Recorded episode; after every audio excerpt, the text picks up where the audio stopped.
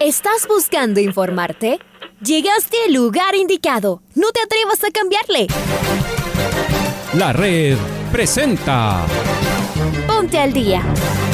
Información deportiva al instante sobre la actualidad de los equipos ecuatorianos muchos goles y el drama que tanto disfrutamos. Los albos se pusieron en ventaja con doblete de Adolfo Muñoz. La Libertadores Femenina cuenta con sus 16 equipos. Con la conducción de los periodistas de la red, Raúl el Profe Chávez y Andrés del Pichón Villamarín. Mucha información que contarles aquí en 102.1 FM. El microciclo de la selección que arranca el día de hoy. Ponte al día. La red. Bienvenidos.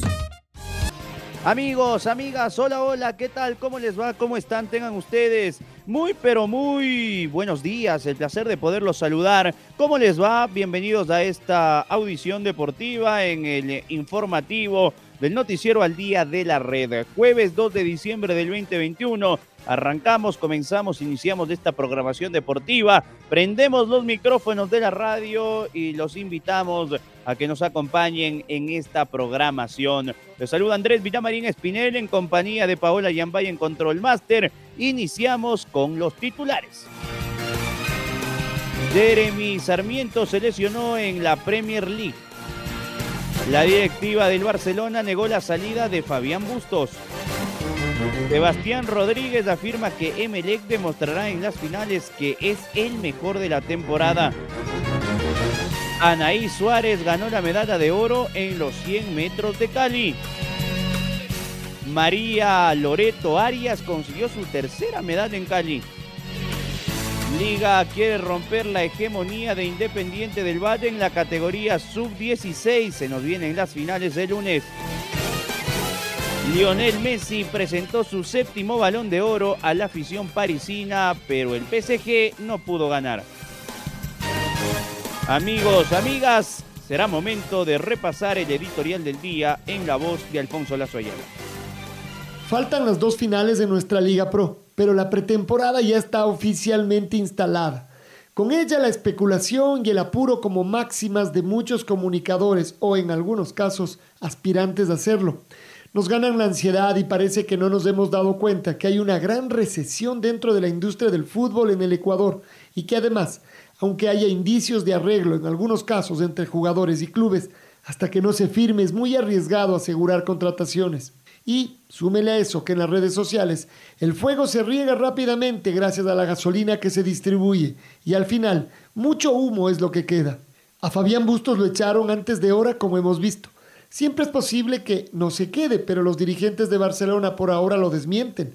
Lo que se consiguió es que existe una discusión interminable en redes sobre la conveniencia de que el DT argentino se quede o no. A veces hasta podría ser un tubo de ensayo del mismo club, pero eso sería especular más aún. Lo cierto es que hay quienes no tienen problema en afirmar algo que dan por hecho. Si luego no se produce, ya habrá otras noticias para taparlo. Lo mismo en el caso del arquero de liga. Hernán Galíndez era uno de los candidatos. Hace varias semanas hubo quienes ya le dieron la bienvenida. Informaron con toda seguridad que era un hecho. Pasaron los días, recién se sentaron a conversar y los números no cierran en la austeridad del club, porque además el arquero tiene un gran contrato con la católica. A estas alturas, ya casi es un hecho que hay muy poca posibilidad de arreglo. El arquero tiene un año más de contrato y el trencito azul le ofrecería extenderlo al menos uno más para hacer que se quede. Otra vez, muchos se adelantaron a los hechos, refugiándose en los deseos, mas no en información. Lo importante son los likes, no el rigor. Así que sí, esto ya es la pretemporada oficialmente inaugurada. Mientras tanto, en el Independiente del Valle ya se vendieron todas las entradas en la preventa para la final del domingo. El club habló con sus colaboradores, sus sponsors y sus seguidores y se quedó sin boletos. Será local en su cancha. El COE Nacional mantuvo el aforo en el 50% y no lo subió como pretendía la Liga Pro y los mismos clubes. Además, limitó a las hinchadas locales la presencia en las dos finales. Serán fiestas separadas y un bar dirigido por arbitraje de mexicanos como curiosidad cada vez falta menos. Entonces el nerviosismo y la ansiedad van llenando las almas futboleras.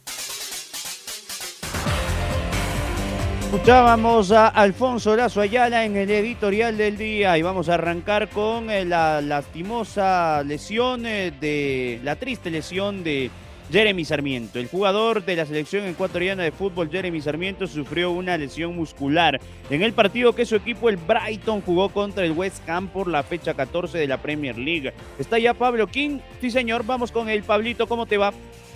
Hola, ¿qué tal? ¿Cómo les va? Muy buenos días, amigos y amigas de la red. Aquí está la información para el Noticiero al Día.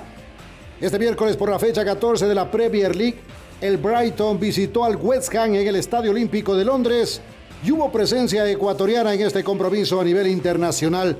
Lastimosamente, el volante Jeremy Sarmiento sufrió una lesión muscular y tuvo que dejar el terreno de juego a los 12 minutos de la primera etapa personal del cuerpo médico del club tuvo que auxiliarle al tricolor para sacarlo de la cancha. El futbolista salió caminando, sin embargo, por su propia cuenta, pero con malestar en su rostro, ya que era su primer partido como titular en el equipo del Brighton.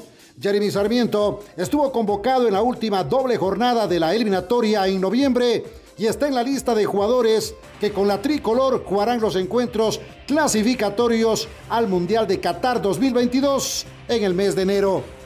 Además, la Federación Ecuatoriana de Fútbol, a través de sus redes sociales, confirmó que Yorcaeb Reasco será baja para el partido contra la selección del Salvador el sábado en la ciudad de Houston por COVID.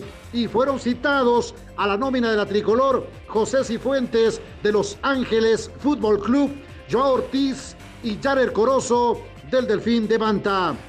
Hasta aquí la información deportiva, amigos y amigas de la red. Pronta recuperación eh, para Jeremy Sarmiento y también para Yorka Reasco, que dicho sea de paso, dio positivo en eh, la PCR, por ello no viajará hasta Texas para el partido de la selección. Él se encuentra bien en su domicilio por ahora aislado. Vamos con eh, más información de la tricolor porque el elenco nacional deja todo listo para el partido frente a El Salvador en Houston de este día sábado a las 21 horas, 9 de la noche, horario ecuatoriano. Diego Almeida tiene 17 años, se está formando en el Barcelona de España y es la nueva cara de la selección nacional. Vamos a escucharlo justamente a él, a Diego Almeida, defensa del Barça y de la tricolor. Fue con mucha alegría el llamado, eh, no me lo pensé ni dos veces, la verdad. Y bueno, ahora asumir el reto, que es un gran reto para mí. Un reto muy importante en lo personal. Jovencito, con mucho futuro, la intención y la idea es, obviamente, pues brillar con el equipo tricolor, Diego. Bueno, sí, la verdad que soy consciente de que soy el más joven. También soy consciente de que tengo que ser el que más trabaja en el grupo y así será, la verdad. Y sí, yo intentaré dar todo por la selección y por el país, que es el que está pendiente. ¿Cómo se le ve a la tricolor? ¿Cómo se le ve a la selección ecuatoriana desde afuera? Pues yo creo que como todo el mundo la ve, a un pasito de estar en el Mundial no queda nada ya y yo intentaré aportar todo, todo de mí, ahora en el amistoso sobre todo, y para poder ser llamado para las eliminatorias. El otro día vimos eh, que usted había precisamente presentado toda la documentación para su nacionalización en un paso muy importante, ¿no, Diego? Sí, bueno, es, yo creo que ese fue el paso más grande de la convocatoria, porque si no se daba el tema de mis papeles, no se sabía al 100% si yo iba a ir convocado o no para este amistoso. Y al darse todo a tiempo, la verdad que muy contento, muy feliz y pues un ecuatoriano más.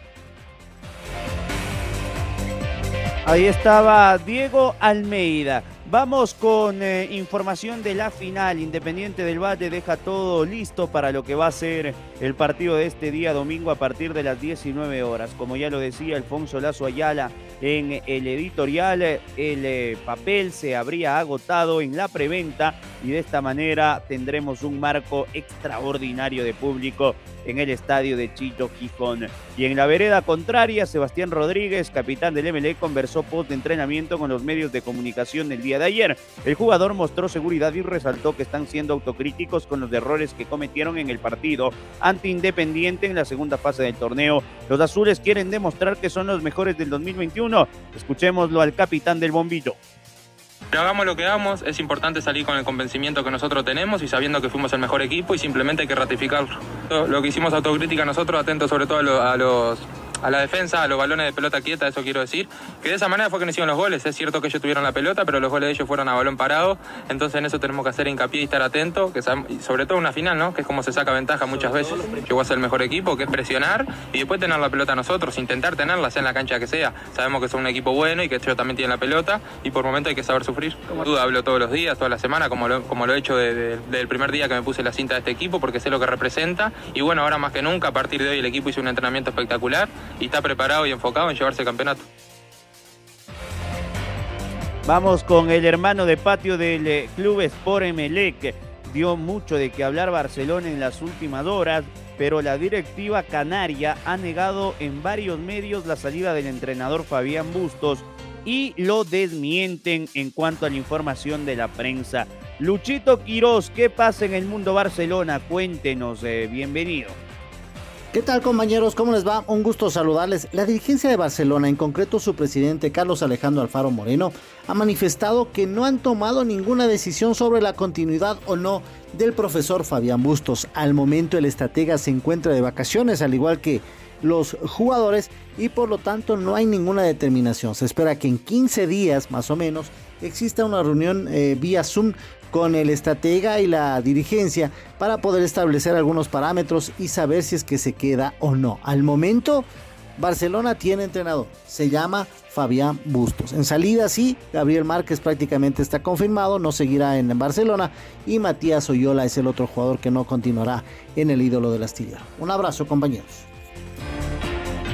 Otro abrazo, Lucho. Vamos a estar a la expectativa del futuro de Bustos. Cambiamos de tema y nos metemos de lleno en lo que está aconteciendo en los Juegos Juveniles Panamericanos de Cali. Pero tenemos buenas noticias ahí. ¿ah? María Loreto Arias, por ejemplo, conquistó su tercera medalla de plata en los Juegos Panamericanos Cali Junior 2021. Tras su último trofeo en la prueba de 500 metros más pool distancia, la tricolor habló con el Comité Olímpico Ecuatoriano. ¿Qué dijo María Loreto? La escuchamos. Eh, la verdad que no, no, sabía esto de que soy la, la, deportista con más medallas. Es un honor, es fruto de tanto sacrificio, de mucha perseverancia. He venido persiguiendo resultados por mucho tiempo, gracias a Dios ahora se me están dando. Y bueno, eh, muy feliz de, pues de ser una, una medallista en, en el equipo de Ecuador, que todos son muy buenos. El profe sí me acaba de decir, cada medalla tiene su esfuerzo un poquito se me quiebra la voz porque es algo que estoy persiguiendo mucho, pero bueno, el evento no se ha acabado. Sigo con la cabeza en alto y bueno, a darle todo, que la ruta también me va muy bien. Estoy tranquila porque mm, sé del nivel de, del país, de Colombia, están en casa y bueno, el estar adelante peleando la medalla de oro pues es, es muy bonito para mí la sensación, a pesar de que no pude lograr la hora, eh, todo es un proceso. Em, desde el 2019 que empecé a estar en la categoría juvenil en las medallas mundiales. Este año, gracias a Dios, en mayores tuve unos excelentes resultados. Y bueno, hay que seguir. Vamos ahora con Freddy Pasquela porque él nos va a traer novedades de la velocista tricolor Anaí Suárez. Ella se llevó la medalla de oro en la final de los 100 metros planos en Cali el día de ayer en los Juegos Panamericanos Junior. La ecuatoriana marcó un tiempo de 11 segundos y 32 centésimas. ¿Saben a quién se lo dedicó? Al angelito que está arriba, a Ángel Quiñones, Ángelo Quiñones. Vamos con eh, el eh, compañero, está Freddy Pasquel ya del otro lado. Freddy, ¿cómo te va? Hola, ¿qué tal eh, compañeros? Muy buenos días. Información de los Juegos Panamericanos Junior que se siguen desarrollando en Cali, Colombia. El eh, día de ayer sumamos varias medallas con eh, David, David Hurtado en la modalidad de marcha 20.000 metros o 20 kilómetros pista. Fue el ganador para una medalla más ¿no? de la, de, en la trayectoria del andarín ecuatoriano David Hurtado. María Loreto Arias en eh, patinaje de carreras consiguió una medalla de plata, mientras que eh, ayer en horas de la tarde, en la final de los 100 metros, la velocista ecuatoriana Anaí Suárez confirmó su gran momento, estuvo presente en Juegos Olímpicos hace meses atrás y esta vez en esta categoría hasta los 23 años demostró que es la mejor en la región, en toda América, con un tiempo de 11 segundos y 32 centésimas. Se colgó la medalla dorada otra de las eh, grandes deportistas que tiene un muy buen presente y por supuesto un techo muy alto en los próximos años. Se apunta para estar presente en los Juegos Olímpicos de París 2024. Así que Anaí Suárez eh, se proclamó campeona, la más veloz en los 100 metros eh, planos en la prueba reina del deporte del atletismo que cumplió con su segundo día de actividades en esta disciplina deportiva. Esta es la información entonces compañeros, vuelvo con ustedes a este estudio. Muy buenos días, informo para el noticiero al día Freddy Pasquel. Muy bien, señor Pasquel, fuerte abrazo para usted. Vamos ahora con eh, Información de las finales, tanto de la sub-18 y de la sub-16, entre Liga e Independiente. Dicho sea de paso, estas finales serán transmisión este lunes de la red en directo desde el estadio Chillo, de Chillo Gijón.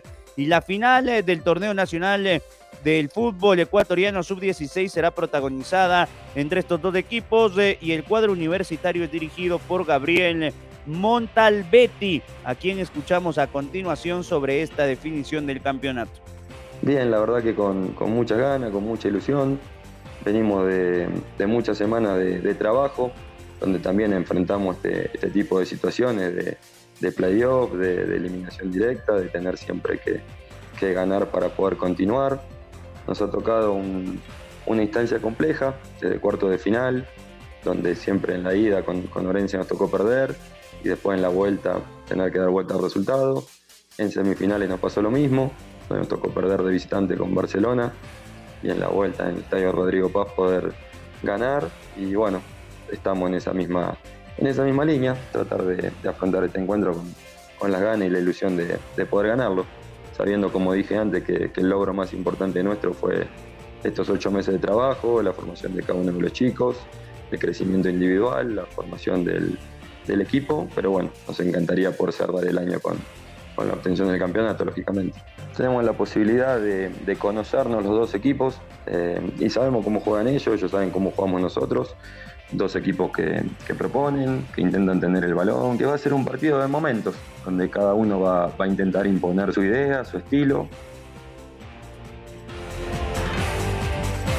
Ahí estaba entonces de Montalbetti, el DT de Liga Sub-16. Y ahora vamos con el DT del Independiente, categoría Sub-18, Luis Pastur, entrenador del cuadro rayado, sabe que el partido del día lunes en la ida será fundamental para acercarse al objetivo de salir campeón en la Sub-18 del fútbol ecuatoriano. Las palabras de Pastur.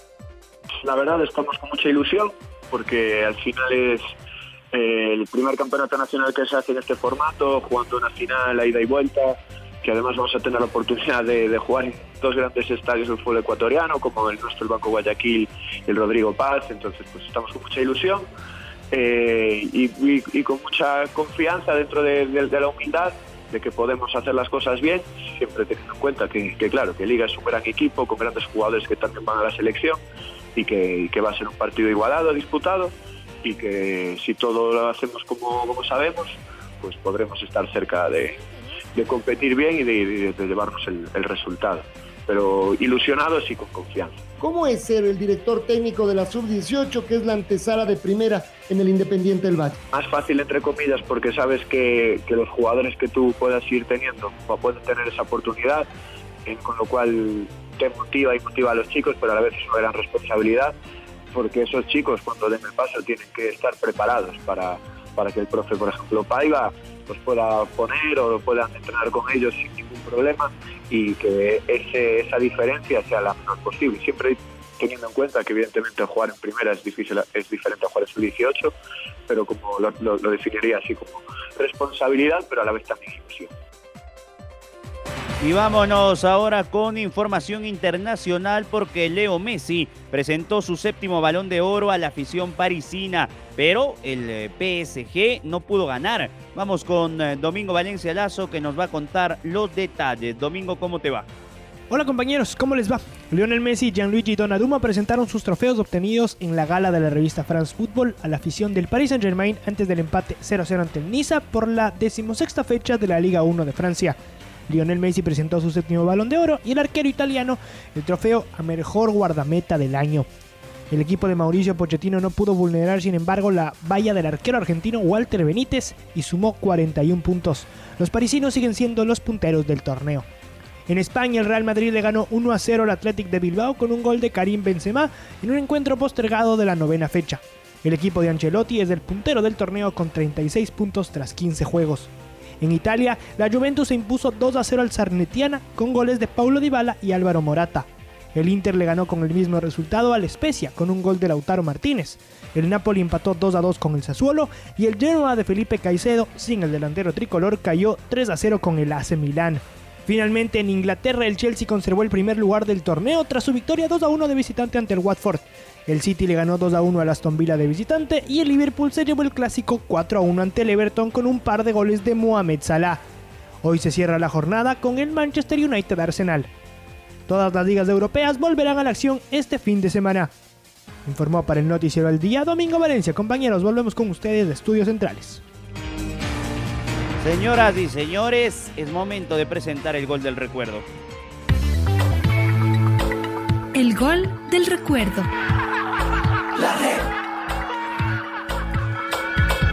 Vámonos al 2017. La Católica, un 2 de diciembre, día como hoy, recibió al Delfín por la vigésima primera fecha de la segunda etapa del torneo. Los camaratas ganaron 2 a 0. Recordemos el primer tanto del partido, obra del chico Víctor Guerrero, con los relatos de Pablo King y comentarios de Lucho Quiroz. Acá tenemos ya 11 minutos. Hay un ataque de Católica. Atención. Está Guerrero. El 55 pisa el área. Remata. Gol. Gol de la Católica. ¡Gol!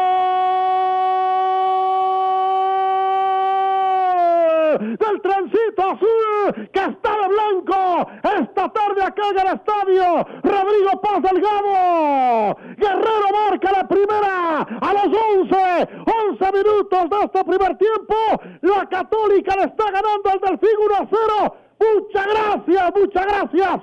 Muchas gracias, Universidad Católica. 1, Delfín 0. Amigos y amigas de la red, las redes de las canchas. Acá una jugada por el sector derecho donde estaba Hamilton Bravo conjuntamente con el jugador eh, Jones Jairo Cifuente y aparece el juvenil, el número 55, Víctor Guerrero. Todos nos quedamos viendo porque parecía que no ingresaba el balón.